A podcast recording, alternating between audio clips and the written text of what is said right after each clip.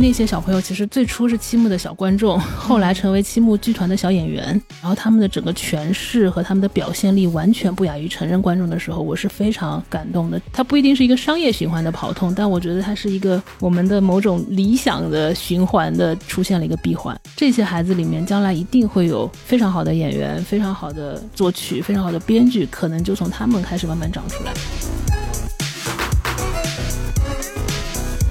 比如说传统的百老汇啊、伦敦西区的从业者啊，他会觉得啊，那我对吧？你如果把我的这些演出片段放到网站上去，那会不会大家就不来现场看了？嗯。后来大家会发现，其实那个官设对于大家看现场没有减损，它只会加分。对。因为那种传播会让这个 IP 更有名。没有人说我看了《悲惨世界》二十五周年的视频，我就不想再去看《悲惨世界》的现场了。我们其实缺的并不是好的故事，也不是想象力，但我们缺的是这个品类的工业化的能力。你看到马 d 达那个舞台背后，它的舞美是一个非常细腻的小的精密仪器。我们一直在内部戏称叫什么？我们不是七木人生音乐剧公司，我们是七木人生音乐剧学院。然后我们去解剖十个、二十个国际顶级的作品之后。我觉得那个才是我们扎扎实实掌握人家工业化的水准的一个很重要的方式。我们是希望说，在这个基础上，我们再去做原创。亲爱的听众朋友，大家好，欢迎收听本期的创业内幕，我是主持人 Lily。本期呢，我们请到了一个返场嘉宾啊，这个是我个人的好朋友。然后呢，我本人也是因为他最近刚刚换了头像啊，欢迎七木人生的佳敏再次返场。谢谢丽丽，很高兴再回到创业内幕来跟丽丽聊天啊。然后是七木人生的创始人杨佳敏，佳敏知道我最近在换什么头像，对不对？对 对对，哇，我太感动了！我看到丽丽头像换成我们的剧的 logo，我就觉得应该非常喜欢，非常喜欢。所以我有请佳敏回来，就是因为最近火爆了北京城的叉腰小女孩 Matilda，。然后呢，这也是一部英国国宝级的音乐剧哈。今天这期播客呢，大家如果想听七木的故事，可以去回溯听一下我们上一季跟佳敏关于七木的这个开始发展的更多的故事了。那但是呢，我们这一期是聊《Matilda》这个剧的内幕，以防大家可能没有听过我们之前的播客，也先请佳敏介绍一下自己和七木人生这家公司吧。七木人生是国内头部的音乐剧制作公司，我们从二零一二年成立。呃，一直是致力于海外经典的头部的音乐剧的版权引进和本土化制作。迄今为止，应该已经呃有十几部中文版的这个作品，可能大家多少会听说过，比如说像《我堂吉诃德》呀，《音乐之声》呀，《放牛班的春天》呀，包括丽丽刚才提到的《马蒂尔达》呀，《狮子王》啊等等，都是七木人生的代表作。对，哎，佳敏，其实我知道一九年马蒂尔达就在中国演过嘛，当时是巡演了十三座城市，对，一百四十多场的演出，然后有一十九万的观众啊。北京站那一次我记得连演了两周，对，然后十四场的演出呢，平均上座率应该是超过了百分之九十九点三的，对，啊，是极好的一部剧。这个也应该也是当年，如果我没记错的话，是我们票房过亿的一部明星之作啊。是对我们今年二零二三年的返场，您觉得还会重现当年的这个盛况吗？你预测一下。哦，我觉得只能比当年好，因为一九年的时候，实际上几乎对于整个中国市场，大家对于这个剧都是完全陌生的，它相当于真的是一匹黑马。我们今天去对比预售期间的这个票房数据，一开始一九年的时候是就是很低的，就在这个剧没有上演的时候，它真的是靠开演之后的那个口碑快速的拉起来，然后就是真的是每一场场场爆满，到最后像北京黄牛票都炒到了正常票价两三倍。嗯，对，所以我觉得它一九年的时候是一个给我了一个很大刺激的一个作品，就是在那个时间点，我们已经做了七八年的音乐剧的中文版。然后一直觉得说我们要做最好的品质，要把这个剧目做成长档期的助演。当我看完一个顶级品质的作品在中国演出之后，它能带来的那个势能之后，我就下定决心说我们要按照这个标准，把七木所有做过的作品重新做一遍。所以其实一九年看《Matilda》的时候是一个非常大的刺激。然后今年最大的差别是，它已经有一定的一九年的观众和粉丝和口碑的积累。所以的话，其实今年官宣和开票的时候，其实关注度就大大超过一九年。对，其实它的预售可能是一九年的七八倍吧。哦，预售就已经是一九年的七八倍对对对，因为一九年的时候预售的时候，大家是不知道这是什么，但今年在做的时候，其实你会翻到看到，比如说小红书啊、微博上啊，很多观众是期待已久的，说啊，这个剧我在一九年没有抢上票，但是我听说很好看，今年终于疫情结束又来了，嗯是这样的一个一个一个变化。他通过一九年的演出是建立起来了一些很 hardcore 的基本的品牌的。嗯，哎，你要不要跟我们讲讲 Matilda 的剧情是什么？Matilda 其实是那个英国非常非常有名的一个童书作家，叫罗尔德·达尔。我相信，其实中国的很多的家长应该是知道他的，他的可能更有名的作品像呃了不起的狐狸爸爸呀，查理查理巧克力工工厂对对对，实际上他在他在英国的票选这个最受欢迎的童书作家，他是第一名，J.K. Rowling 排在他后面。嗯可见这个作者的他在英国和全球的这个影响力。对，然后马蒂尔达实际上是他很有名的一个另外一部作品，只是说他之前在中国的观众里面的这个知名度没有那么高，但他的作品其实有很多共通的特性。他非常看重小朋友本身的力量，又看到用孩子的视角，孩子的这个力量，他如何对抗成年人，对抗更大的这个社会。他非常相信孩子本身身上的力量、奇迹、内在的东西。这个是他的，我觉得很多作品非常共性的一个东西。嗯所以其实回到马蒂尔达，马蒂尔达是一个像小白菜一样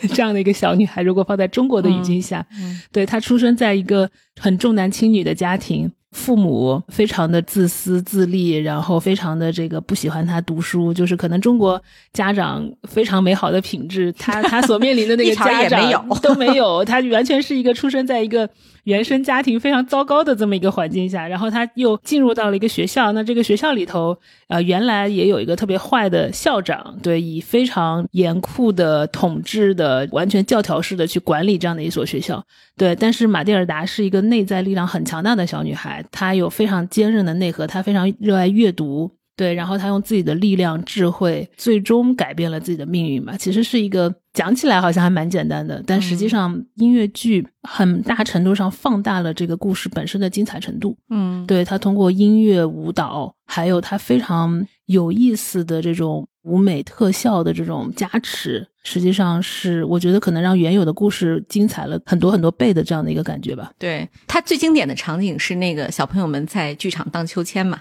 对对，这个剧我觉得很厉害的地方是它有好几个经典场面，嗯一个叫那个 Wanna Grab，就是他荡秋千。其实，在伦敦西区看的时候，那个秋千是会荡到前排观众的头顶上，那个非常震撼。对嗯我们希望说后面我们在做，但这个是需要国内的剧场，我们可能做一些改造。但我们希望说我们在下一轮演出做中文版的时候，能够把这些更震撼的效果进一步的去还原。嗯对，所以这个剧其实有非常多的我们在音乐剧里面叫 showstopper，相当于是一个看剧过程当中的 wow moments。然后那个荡秋千是一个场景，然后其实他那个字母歌就是他学校对 school song，就是那个学校之歌。然后他进校园的第一天，对对，然后他用那个 A B C D 二十六个字母，非常巧妙的拼凑出了进学校的第一天的孩子的那种心情和他们所要面临的挑战，就是是一个很有巧思的一个桥段。包括我相信观众印象很深的就是那个 Revolting Children，就是大家最后站起来反抗，特别像那个死亡诗社里面的那种场景。嗯对，然后包括孩子用那种很摇滚的方式去唱跳，然后最后那个不剧透了，但有非常非常大的一个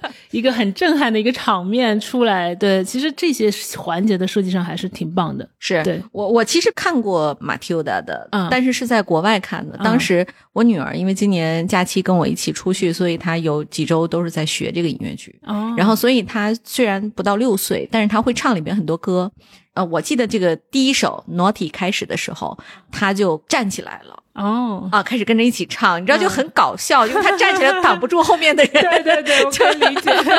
然后，然后他很激动啊，然后跟着在那摆。嗯然后就是你，你瞬间觉得音乐剧很大的魅力是说，它通过一个 universal language 让大家感受到这个剧它内在的很多内核和文化的价值。对，我女儿坐我旁边，她一直在问问题，她就说为什么这个爸爸一直叫这个小女孩是男孩，就他嗯嗯就是叫 boy boy，、嗯对吧？嗯然后她每次都要纠正一下，I'm a girl，她要强调一下自己的性别。就是中国的小孩儿，至少他没有这一代的城市里的孩子是没有这个重男轻女概念的。对对，而且现在家长根本连电视都不让看。其中有一首歌叫《Kelly》，对吧？啊，对对，那个歌词就是我的世界都是从电视上得到的。就是它里面有很多，就对小孩来讲也是非常反常识的认知。对，或者它某种程度上是一种非常的反讽吧。它营造出一种就是家长极度的讽刺的那个场景。对，这个其实也是罗尔德达尔很很有意思的点，就他的故事都有一些很调侃的、很阴暗的，或者是很反讽的东西在里头，是他的黑色幽默。我觉得某种程度上，就包括说，他这个小女孩能够通过都不能讲了，不能讲了。对他和那个 Miss Honey 之间的故事啊，就大家一定要去剧场看，我讲了就 就没意思了。这个。这个剧情的设计极其的巧妙，嗯嗯嗯，而且其实佳敏讲有很多名场面嘛，我觉得最感人的，你知道，佳敏就是我，我是觉得七木做的最好的地方，不是这个剧的剧场，因为它是一部非常成熟的老牌的音乐剧嘛，那它其实这个剧里本身能呈现的内容就是它已经都很成熟的，但是我觉得就是你刚才说那个字母歌，School 那首歌。我们是把它用汉语翻译过来了的，对，我们是对应到拼音。拼音里面去了，对，这也就我也是觉得很厉害的同事做的很棒，对对，特别好啊，对，然后大家其实也不用担心，因为它是一部虽然是一部原汁原味的，然后呢也是伦敦的这个剧团的小朋友们演的，是不是？对对啊，但是呢，它其实有很好的那个字幕，所以说基本上不会影响我们观感。可能年龄小一点的小孩儿，最好是先让家长讲一讲剧情，然后啊，如果说他能够阅读，其实就没关系。嗯嗯，我觉得这个剧其实相对来讲，对于小小孩儿，如果他不认字儿，然后呢他又听不懂英文，我们直觉上会觉得很难理解。但实际上，我也觉得不用太担心。一个是家长如果说在观剧之前给小朋友大致讲讲剧情，实际上孩子一定会被那个剧场里面非常。光彩夺目，非常这个有创意的，然后每个场景出来的那些变化所吸引，就是这个语言它跟音乐一样也是通的。嗯，对孩子的那种对戏剧的理解力，其实有些时候是超乎想象的。他即便听不懂舞台上的这些语言，但是他是其实是可以通过这些人物的互动、这些场景的转化。非常快的能 get 到这是一个讲什么样的故事，谁是谁是那个好人，谁是坏人，然后他们在解决了什么问题，在战胜了什么事情。对我觉得还是很清晰的一个一个一个故事线。对，对我我还记得就是你知道就是很不一样的地方，就是和我们平时看电影啊或者是看话剧不同的地方啊。嗯。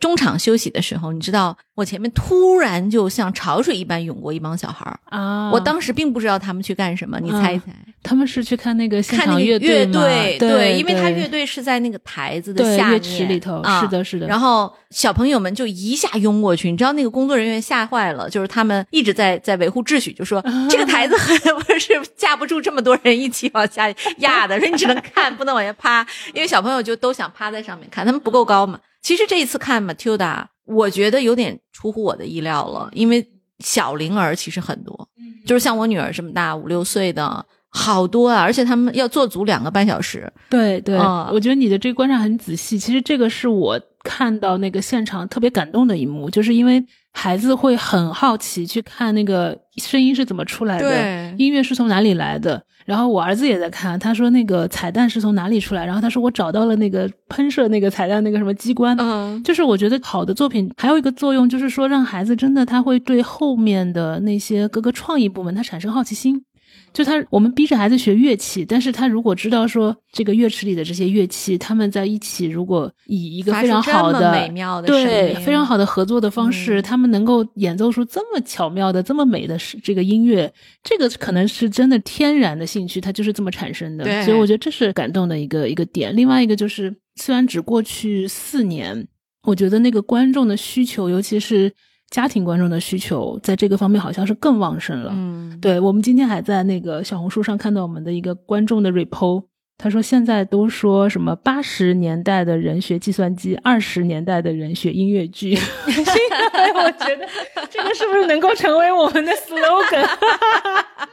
太残酷了，对不对？对，所以对，所以你看，你们家女儿开始学音乐剧，可能好像。似乎非常顺应这个，呃，他很喜欢音乐剧变化，是不是？对，你知道，我们一开始是带着功利心的，有潮流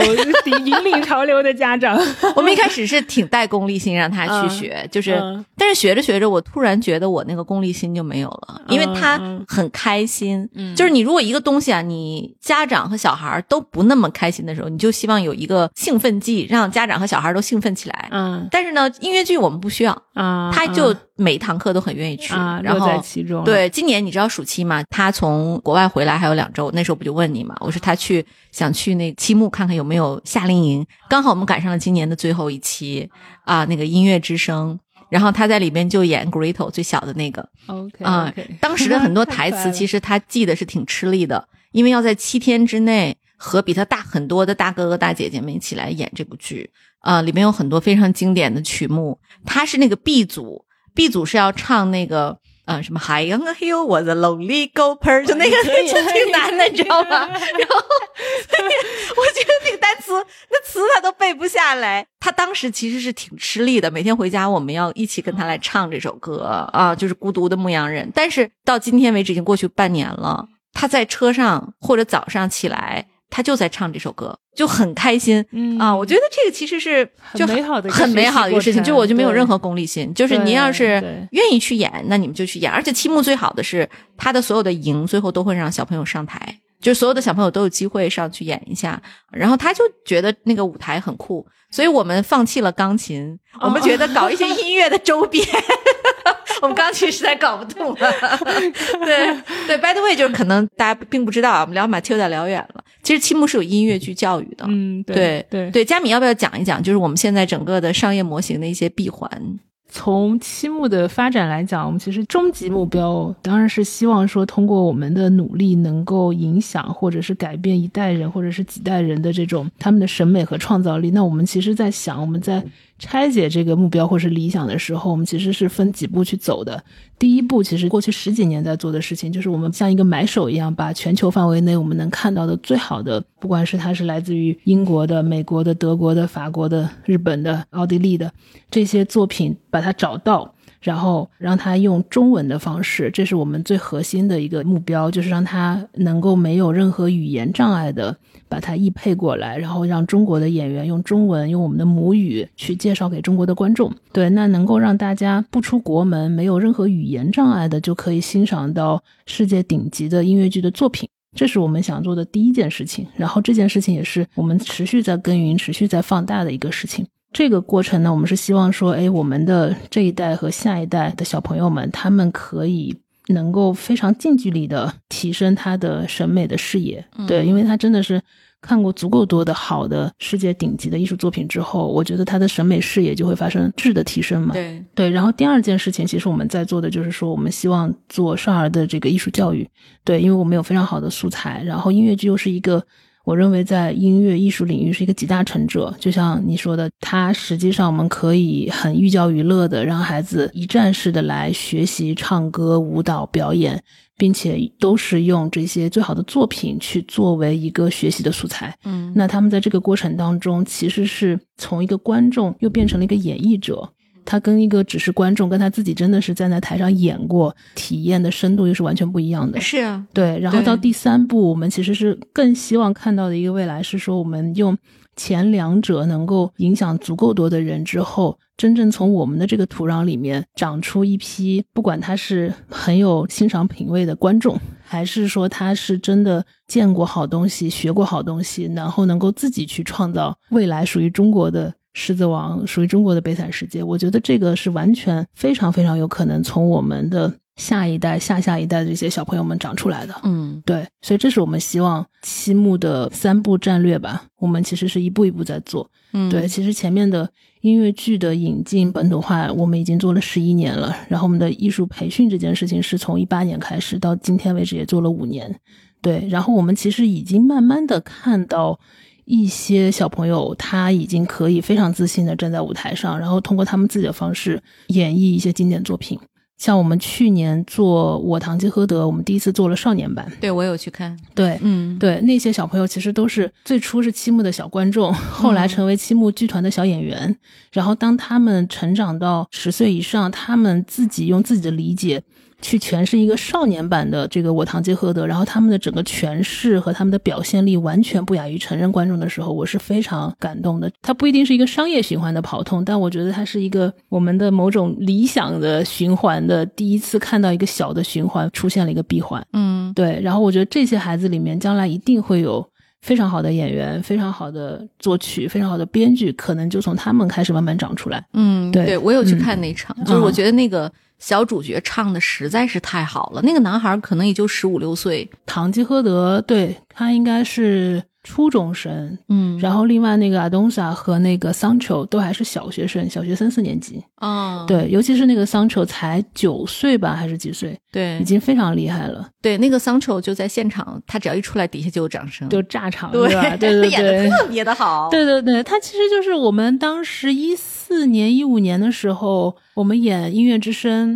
然后他的妈妈带他来看，看完之后，他就他妈妈就说他很喜欢这个，他说能不能学？然后我说，哎，我们这边有音乐剧的这个培训，然后他就来来上课，然后跟着我们大概上了三四年。对我们也是看到一个小朋友就是就这么成长起来，然后我觉得还还挺感动的。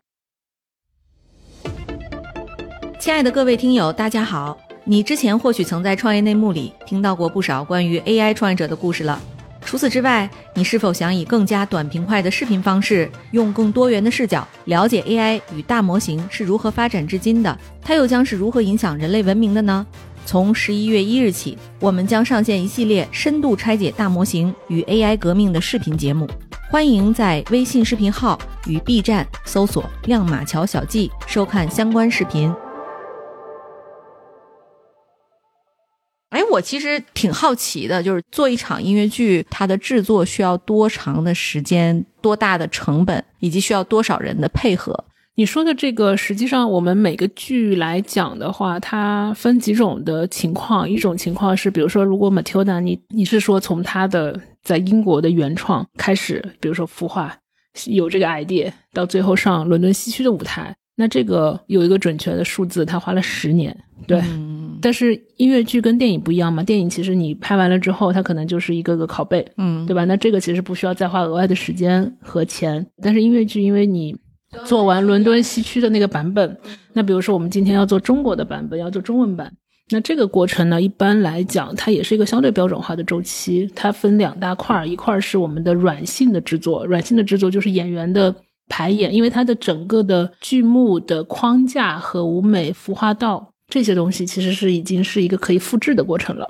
所以这个部分它就是一个有点像是一个生产过程，就是我更多的是去做供应商的筛选，然后我的品控，那这个大概会花三到六个月的时间，嗯，相当于是完全同时期，我们会去做这个演员的排练，演员排练之后，相当于是硬体和软体它要结合在一起，然后进入到剧场，进入到一个合成阶段。然后排练大概是需要花两个月左右的时间，然后合成又要额外再花两一到两个月的时间，然后才是进入到正式带观众的预演。对预演的过程当中，我们会搜集观众的反馈，可能前面会花，呃少的大概两三场，多的可能一两周的时间，是一个不断的收集用户反馈、不断的改的一个过程。但是这个过程当中，其实已经是一些小的修修补补了，就是因为大框架已经定了。如果把这两个并行的时间放在一起。那整个的制作排练的时间加起来大概是三到六个月吧。嗯，看剧目规模，像 Matilda 这种可能是要六个月，然后相对来讲，比如说《堂吉诃德》来讲，就可能三个月就足够了。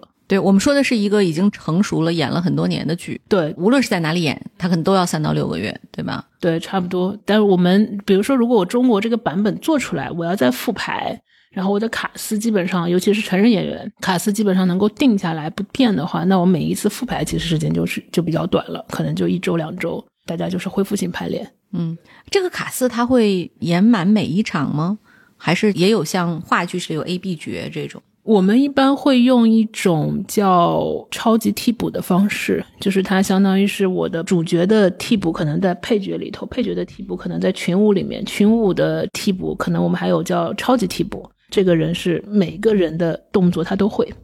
啊，就是有一些 就是超级替补其实是在很难啊，是一个更全能的角色，所以往往超级替补的薪资是很高的，嗯，对他有可能是不亚于主角的，对，因为他要学很多人的动作，这个是大概我们叫一个阶梯替补机制。还有一种机制就是那个 A B 角，嗯。对，七木用的比较多的是阶梯替补机制。嗯。一场剧像马蒂欧达，他有一共有多少演员？马蒂欧达的演职人员加起来应该有一百人左右。哦，那比我们看到的要多很多。对你看到的是台前的演员嘛，演员大概三十来个人，然后呢，乐手大概六七个人，嗯，对，然后但是他后台外场加起来，整个剧组可能有一百个人，对，嗯但这个算是比较大的组了。然后小的组或中小规模的，可能他就二三十个也有，五六十个也有，它是一个项目组嘛。对，所以这个就等于这个项目组有一百多人，然后呢要操持三到六个月，这中间成本最高的是哪个环节？我觉得前期制作的话，成本最高的还是硬体投入吧。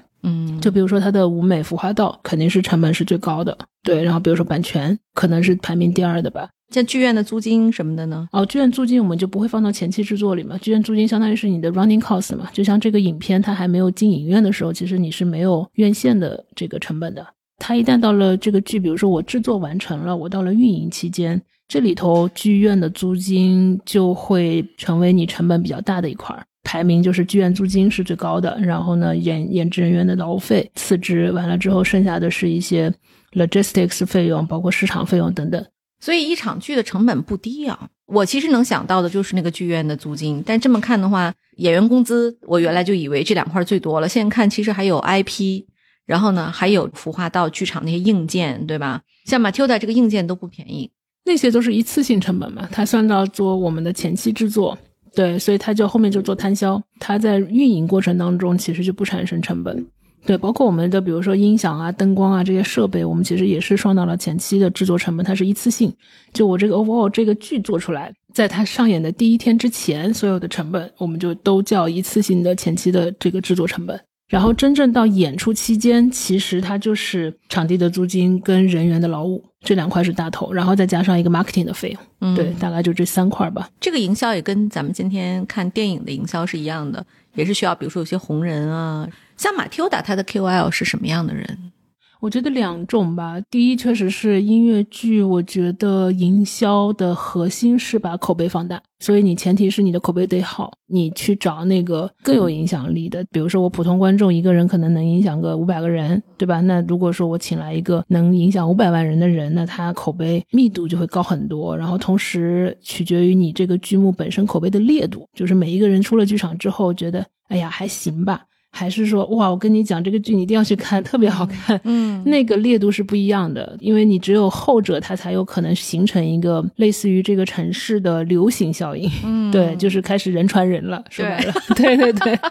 然后我觉得 Matilda 其实我们目前看起来就是两类的 KOL，一类就是这个城市的中流砥柱的家庭的用户。所以我们其实是请了非常多的，比如说像小红书啊、抖音啊、亲子类的账号啊、博主，然后他们看了都非常喜欢，然后他们就会帮我们去传播这个作品。嗯对。另外一类呢，其实我觉得很多的成年的女性，其实也是能够从从 Matilda 这个身上，这个小女孩的身上汲取到很多力量的。嗯对，所以我们也会去找，比如说像刘雪儿啊、洪晃啊、啊杨天真啊、郝景芳呀、就是这些，我们觉得她们其实也是叉腰小女孩，她们也是有很有力量、很有主见，然后我觉得她们其实也是会帮我们做另外一方面的这种所谓的 KOL 的传播。所以对于 Matilda 来讲，可能就是亲子的 KOL 和这个女性代表的 KOL 是两类。对你，你觉得这个就是 Matilda 在你看起来最让你感触的地方是哪一部分？我我自己现在回想起来，我第一次是一四年的时候看到的这部作品，我当时其实是很震撼的。当时那个震撼感觉就是，我觉得我我作为一个音乐剧制作人，这辈子要是能把这样的作品做出来，职业生涯就值了。我当时就是这种感觉。对，然后它其实除了它很光鲜的这些非常有创意的这些想象力的东西之外，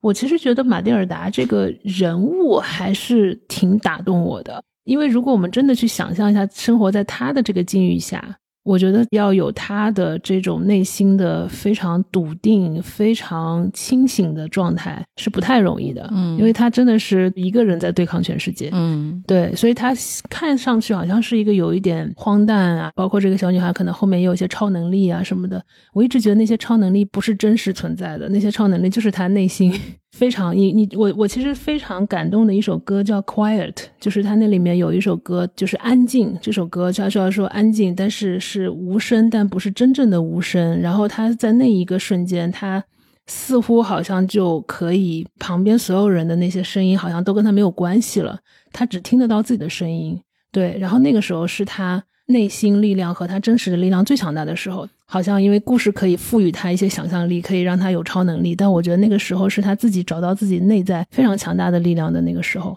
所以那首歌，我我今天去听的时候，其实是有不一样的触动的感觉的。对我就觉得，如果你的心力足够强大，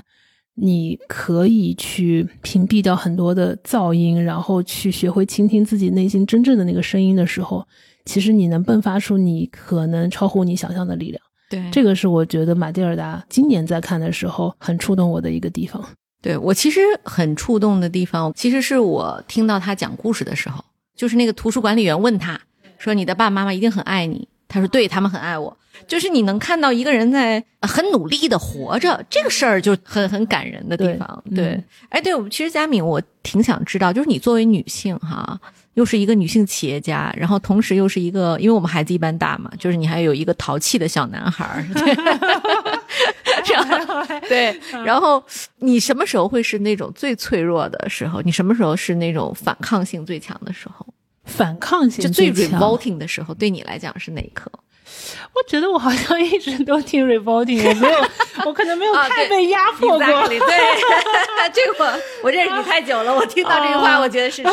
我可能不太压迫自己，因为我好像我从小到大的所有的选择，你说顺利吗？也不是完全一帆风顺，对。但是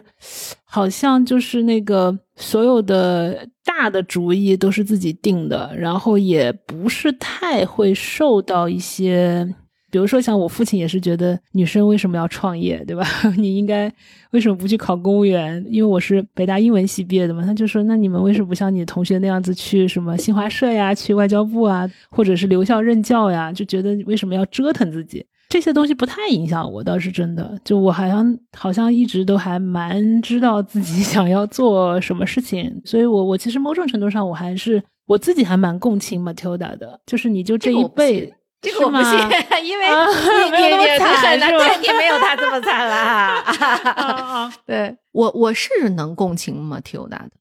你哪有？我我有我有我有，就是我现在四十多岁了，我可以很淡定的去面对很多非议呀，或者说人生中的很多选项，但是我年轻的时候是不太能的。你说我我父母对我是真的很好，但是我因为特别想要的东西，总是觉得有点求而不得。比如说，你说我太紧张高考这件事儿了，以至于我高考的时候其实发挥的并不好啊，跟最喜欢的学校失之交臂了。然后工作的时候呢，其实我又老是觉得我应该去做那个事儿。但实际上，你做着做着就发现那事儿其实你根本就不擅长，你应该去做这个事儿。相反，这个事儿呢就做的游刃有余。所以我现在想想，可能快到三十岁，我才真的跟自己和解。哦，那你要这么说，我我我有一点理解。对，就是此前就是我的内心跟 Matilda 非常像，就是我其实过着一个 A 生活，但是呢，别人看起来是 B 生活。但是我到了三十岁以后，特别是就是我结婚之后，就是我整个人就是非常的松弛。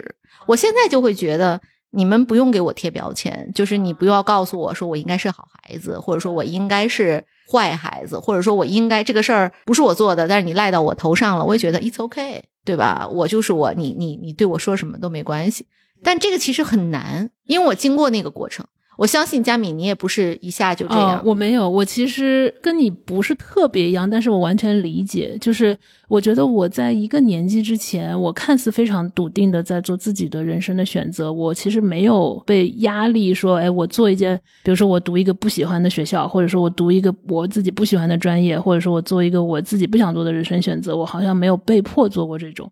但是实际上，我觉得在一个年纪之前，我会，我其实是会内耗。我看似好像我很勇敢的在去做选择，但实际上边的声音是会影响我的，嗯，就是它会让我产生一些自我怀疑。但是我到了一定年纪之后，就是可能我们都经历过一些事儿之后，我就觉得这些声音好像慢慢的不那么影响我，就让他。我为什么对那个 Quiet 那就是那首歌那么共情，就是因为你自己的声音会变得越来越清晰，对你的内耗会变少。我觉得我跟你可能殊途同归，就大家的 case 不太一样。但是同样的都是说自己的东西是不是足够越来越笃定和清晰的一个过程。对，其实我是觉得整个剧里马蒂欧达表现的非常的坚强和勇敢，但其实直到最后一刻，Miss Honey 抱住他，对那一刻他是真的才放下了。对吧？就是这个过程其实是对我们聊得很嗨，但前面是那种硬刚，对吧？对对对对，后面它是真正的就松弛感，就松弛下来，但是它又其实是很有力量的一个状态，他可能是更有柔软的力量的一个状态。对，没错。你知道我什么时候发现自己真的变得很强大了？就是我拍照片再也不修图了。我我什么样子我都接受。我今天爆了一脸的痘，或者说我体重又长了两斤，然后以要是以前可能一个发型剪错了，我我这一周都会戴着帽子，或者一个月我都会戴着帽子让它长长。但是我现在就会觉得剪错就剪错喽，无所谓，对啊，没关系啊，对吧？就是其实我以前在工作上是完全不能接受自己有失误的。有时候别人善意的给你意见的时候，你就非常非常紧张，说完了完了，这件事儿没做好。现在就是哦，失误了啊，赔了多少钱？我问一下。哇啊，血本无归了，这个 deal 啊，OK，我就跟老板聊一聊，能不能有其他补偿方案？对，反正就是我，我觉得这个是一个人成熟的标志，就是尤其是女性，社会对女性有很很多其他的要求了。嗯，你比如说那个家长群里，只要老师发出一条通知，嗯嗯嗯，第一反馈的接龙的，绝对都是孩子妈妈。哦，你们家是这情况吗？我不进家长群。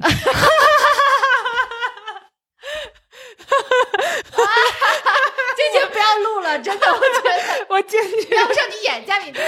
把 Q 的本达坐在这里，好吧？那那你是奶奶在群里吗？还是爸爸在群里？对，奶奶和爸爸有时候会在群里，但我很少进家长群，因为我我需要屏蔽声音。对，但我你老公真的，你老公跟自己和解了。我现在看他状态，你知道吧？他跟自己是真的和解的状态。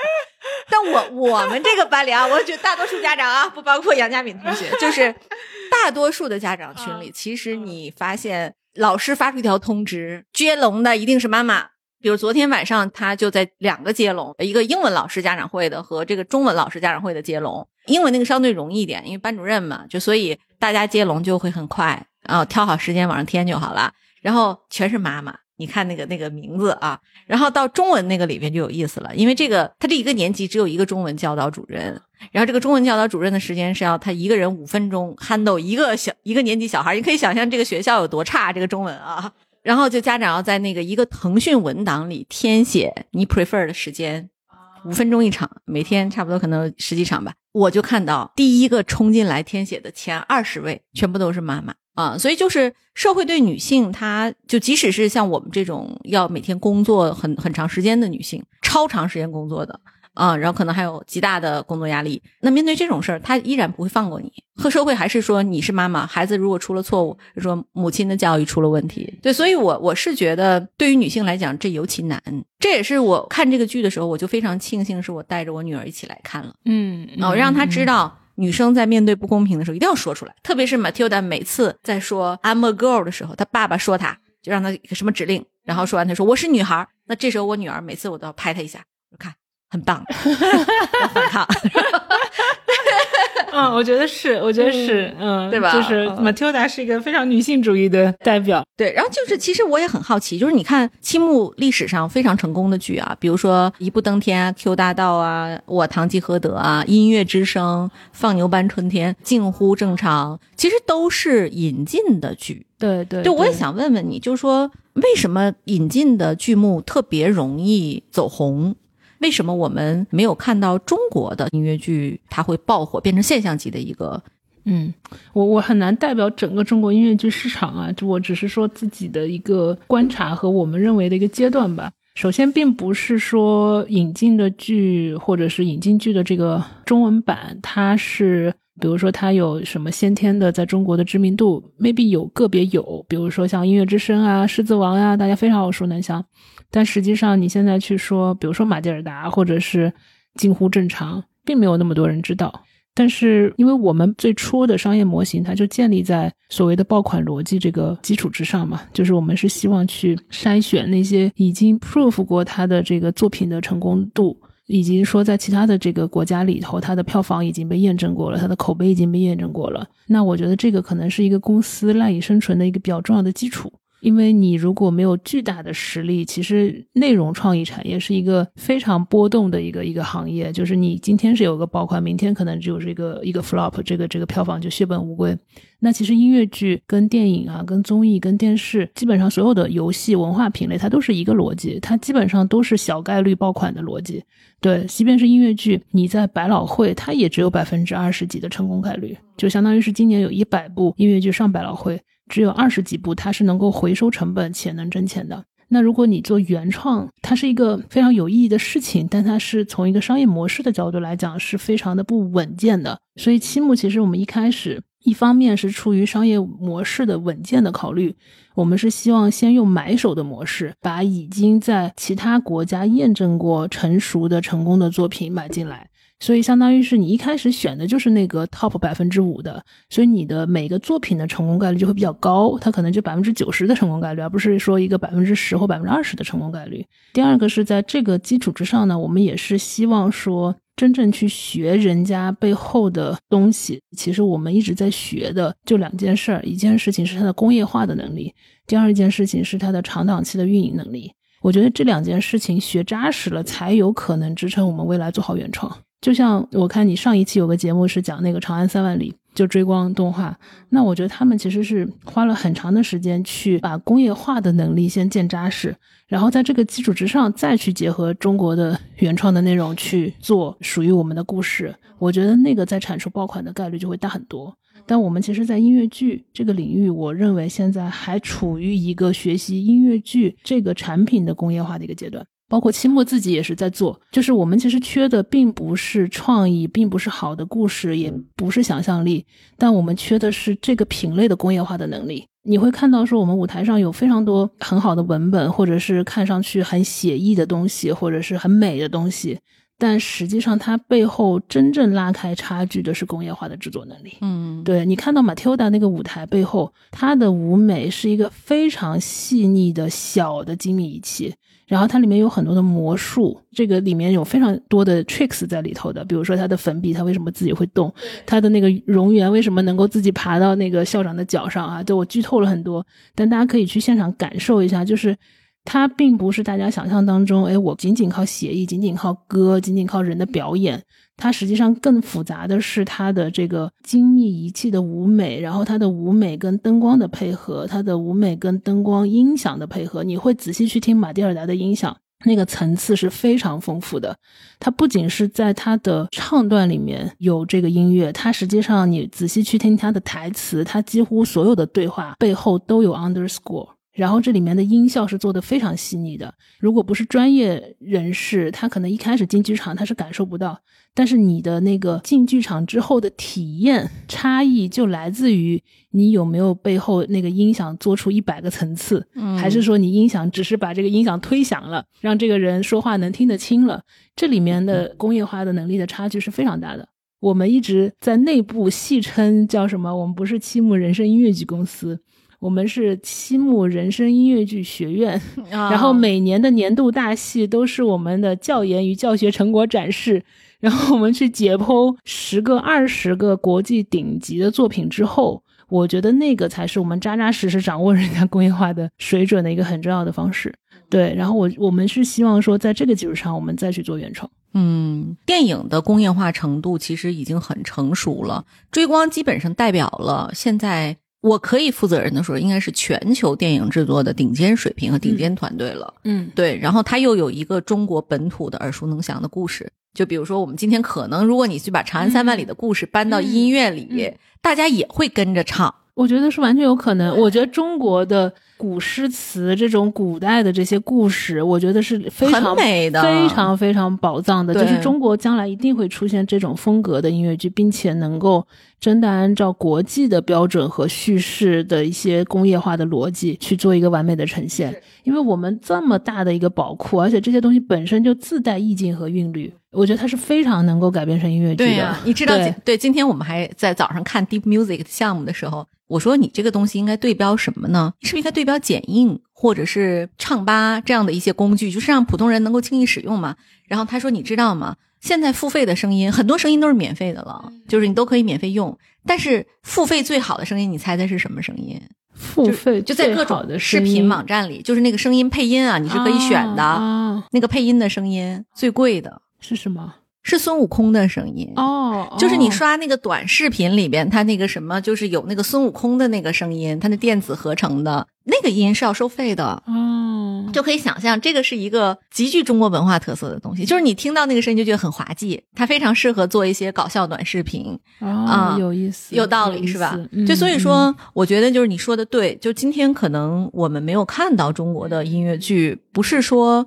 IP 问题，或者是剧本问题，或者甚至演员问题，是硬件的整体工业化能力的问题对，。我觉得这是我们要嗯第一步先走扎实的。我相信这个比可能追光当时做动画的那个时候的工业化的基础础还要差。还要薄弱。嗯对，这几乎是从零开始建。我们每一个岗位都是从零开始培养，没有现成的人，什么舞台监督、我们的技术总监、我们的什么灯光控台师，全都是从零开始。嗯，对，然后靠一步一步作品去把他们的认知、把他们的系统的能力、把他们的工业化的能力建立起来。我觉得这个东西打扎实了，再去长内容，才有可能长起来。对，没错，没错。它是一个内容的实现能力。你这个实现能力没有，你只是说我空有一个想法，或者说空有一个创意，idea 是太多了。而且其实音乐剧跟电影还有一个很大的不同，电影就是你拷贝嘛，随便哪个地方都可以看，甚至你在家里。但是音乐剧呢，它需要一个场景，就是它必须是在那种能够演出的城市才能看。而且我我很好奇，好像音乐剧的版权要求很高，它不许把片段放在视频网站上，是不是？呃，是，但实际上我觉得它只是一个历史问题，它不是一个不能改变的问题。比如说传统的百老汇啊、伦敦西区的从业者啊，他会觉得啊，那我对吧？你如果把我的这些演出片段放到网站上去，那会不会大家就不来现场看了？嗯但实际上我们会发现，有一些国家，比如说法国，法国的音乐剧的制作人，他是非常喜欢把自己的片段放到网上去，他们还会主动拍一个官摄。我相信大家很多人了解巴黎圣母院，是因为都是看过巴黎圣母院的蓝光的 DVD 线上的版本，那个其实是他们官方拍的。后来大家会发现，其实那个官摄对于大家看现场没有减损，它只会加分。对因为那种传播会让这个 IP 更有名。然后，其实大家在那个视频上看到的感觉，其实会让大家更加向往，说我想去现场看一下。嗯因为因为这种现场的艺术，所有人都会觉得说我要现场看，可能那个感觉会更震撼。我如果看个视频，我都觉得这么震撼了，没有人说我看了《悲惨世界》二十五周年的视频，我就不想再去看《悲惨世界》的现场了。但是这个呢，因为它有一个历史包袱在，所以你要去改变传统的这些制作人的这个观念，它需要一个时间。但我觉得慢慢慢慢，有一些人他会不再反感这个事情。纪元资本与 Jasper 打造的投资笔记第二季正式上线啦！这一季我们继续带来顶级投资人和优秀创业者讲述的声音故事，大模型、生物制药、装修家居、食品科学、数据计算，一起关注那些热门赛道背后的为什么以及他们的底层逻辑。九月十二号起，每周二上线，投资笔记你不容错过。哎，那说回来，其实音乐剧也越来越被很多这个中国的观众所喜爱哈。它抢占的其实是我们平时可能周末去看电影啊，或者是看话剧的一些市场啊、那我也注意到，其实今年我们 Matilda 中国的巡演里呢，是增加了一个城市，就是苏州的。然后也有很多这个影迷也都知道，二零二四年初呢，中国电影资料馆江南分馆也会在苏州开幕。也有大家猜测说，明年呢会出现苏州虹吸上海影迷的现象啊。这个今年我们选苏州的原因是什么？就是苏州会是一个蓬勃发展的音乐剧市场吗？未来我们会去更多的二线城市去开演我们的音乐剧吗？是一个很好的问题。今年我们选苏州有一个比较偶然的原因，是因为我们一九年的时候没有排上苏州，所以苏州在一九年的时候就跟我们预约了，说你下次来中国一定要给我们排，所以我们这次就一口气给他排了两周。对，本来其他的巡演二线城市都一周嘛。然后同时回到就是音乐剧的市场，国际上是有个很明确的线的，就是当这个城市或者是这个国家它的人均 GDP 超过一万美金，它的市场就开始起来了，而且这个是一个消费水平嘛。对，第二个其实音乐剧还需要它有一定的人口密度，因为我们最终是希望说这个剧它能够长期驻演。我们看了全球的所有的能够支撑音乐剧的长期驻演的国家或者是城市，基本上都是五百万人以上的这个人口。对，可能最小最小的都得到墨尔本。但这个中国也完全不用担心，因为你北京就是伦敦的三倍，对，所以其实我们在去分布局这个中国的音乐剧的渗透的时候呢，我们首先我们会深耕北上广深，这个是毋庸置疑的，因为它都是超级大城市。对，然后它远远超过一万美金，它可能已经到了两万、三万美金的一个一个阶段了。那这些城市，我们其实要做的突破是说，我如何从一九年的时候，我只能一个剧演个一两周，我到现在一个剧我在北京、上海，我至少演一个月。对，然后马蒂尔达，我们当我们明年要做中文版的时候，我们就会驻演半年，相当于是每天晚上演，大家就有一个预期，说我只要今天晚上去这个剧院，我就能看到这个剧。这个是我们希望在北上广深突破的。对，然后二线城市。或者我们其实叫准一线城市，是我们需要不断培育的第二类的这个城市。那这类城市其实也挺多的。我们过去几年跑下来，比如说苏州是非常典型的，因为它城市人口多，人均 GDP 也够高，然后再加上其实它有非常多的大学生，对，所以像苏州、武汉、成都、天津。西安这些城市都是非常符合 我们刚才说的这个描述的，对。然后包括其实说香港、台湾、澳门、新加坡，其实他们也有相对成熟的一个市场，所以这些都是我们所谓的准一线城市。这两类的城市是我们现在的算是战略的重点和次重点。然后再往下下沉，我们我觉得是更长期的一个考虑了。它可能城市规模也好，或者说它的这个。呃，人均 GDP 的这个水平也好，它可能暂时支撑不了音乐剧的发展。可能一个剧我过去演，也可能就只能演个一周，或者是演个一场两场。那其实它的规模化效应短期内会是相对受限的。这些城市也许未来的一个做法就是高清放映。比如说，如果我的把巴黎圣母院的高清放映拿到这些城市，先去覆盖，先去培养用户，但它不会是我演出实实在在去的一个首选。嗯，还是会分层吧。所以苏州我觉得是很有潜力的。今年其实像演唱会，就像周杰伦呀这些大明星演唱会，其实也在往低线城市下沉，这是一个趋势了。你看郑州啊，还有成都啊，其实越来越多的这个演唱会也在那里，是不是意味着说这个市场它其实从运营的成本上是比北上广要便宜的呢？呃，因为这个取决于说你的运营是怎么个运营方式嘛。比如说我们为什么要去做北上广深的驻演，就是我们希望说我用当地的演员。但现在，因为不管是演唱会还是我们音乐剧，它其实都还没有形成驻演，它相当于都是同一组班底去不同的城市。那它这里面唯一能够节约的成本，可能就是剧院或者是它的这个差旅住宿。对，那这个其实还是怎么说微不足道的一部分的成本。对，我觉得真正能够成本结构改善，那就是说我要我要从巡演变成驻演。嗯，对，然后我的成本结构可能一下就少了一大块儿。我跟剧院可能也变成了一个长期的批发的方式 去合作。我刚想说零售 对对对，但我觉得他们是一个可以被耕耘的。成为未来的驻演城市的这样的一个潜力城市，嗯，所以你也不能放弃这些城市，你必须在现在就开始。所以我们基本上每个剧，比如说像我们刚才提到的准一线城市，我们也会去。虽然它不是我现在战略最重点，但是我们希望说，我们先通过内容，先培养出一批当地的种子用户。这样子，当你想去当地去拓市场，或者说在当地实现驻演的时候，你已经有足够多的对当地用户的了解，当地用户的一个基础的积累。然后你就做好准备，你再去拓那个城市。哎，特别好的建议啊！对，感谢佳敏今天的分享。谢谢谢谢。其实这次跟佳敏聊，我本身因为很喜欢 Matilda，所以我们也今天聊了很长时间，有很多问题。但是说了这么长时间，大家还是要去剧院里看。如果说您的时间允许的话，然后刚好也在您所在的城市，然后呢，我们还是预告一下我们接下来的一些 Matilda 的这个安排吧。要不佳敏口播一下。我们北京是从十一月十七号开始演，然后只剩下下周最后一周的演出，所以如果北京的朋友们还想去看的话，得抓紧时间了。北京演完之后，我们会在苏州演两周，在苏州文化艺术中心。在跨年的时候，我们会来到上海，嗯，然后在上海的大剧院，从十二月二十九号一直演到一月二十二号。对，然后上海结束之后，我们会在深圳短暂停留。然后就结束我们今年的整个马蒂尔达的巡演。对你这过年就正好赶上老外过万圣节，不圣诞节说错了啊，加上新年，对他们会要加班费吗？没有吧？哎，这个是我见过最敬业的老外啊，圣诞节还上班呢，真的。就大家一定要去看啊！可能是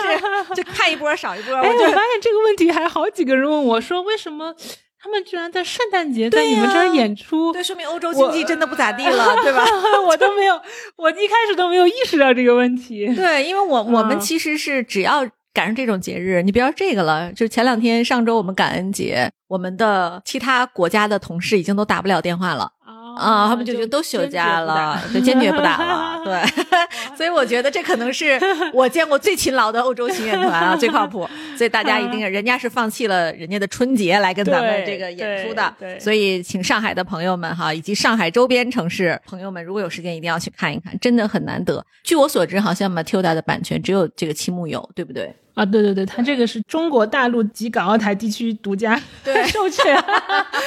所以说再看，那就是要可能要再要排几年了。对对对，Matilda，我觉得一句话大家感受一下，就是它是获得全球范围内奖项最多的一个音乐剧，它拿了一百零一项国际大奖。这个是因为拿奖拿的手软之后，他因为这件事情破了吉尼斯的世界纪录。哦，对，所以这个是一个还蛮值得期待的一个视。听盛宴对哈。对对，那嗯节目的最后呢，我们就从北京和上海吧，可能听友会多一些。然后每一个城市，我们抽出两位听友，请你积极的在我们的小宇宙和喜马拉雅里留言，然后我们一个听友送两张票哈。北京的这一场，请大家赶紧抓紧了，因为还有一周。嗯然后上海呢，我们也可以等到圣诞节跟家人一起去看。好，谢谢谢谢丽丽。好，那本期节目到此结束了，我们下期再见，拜拜。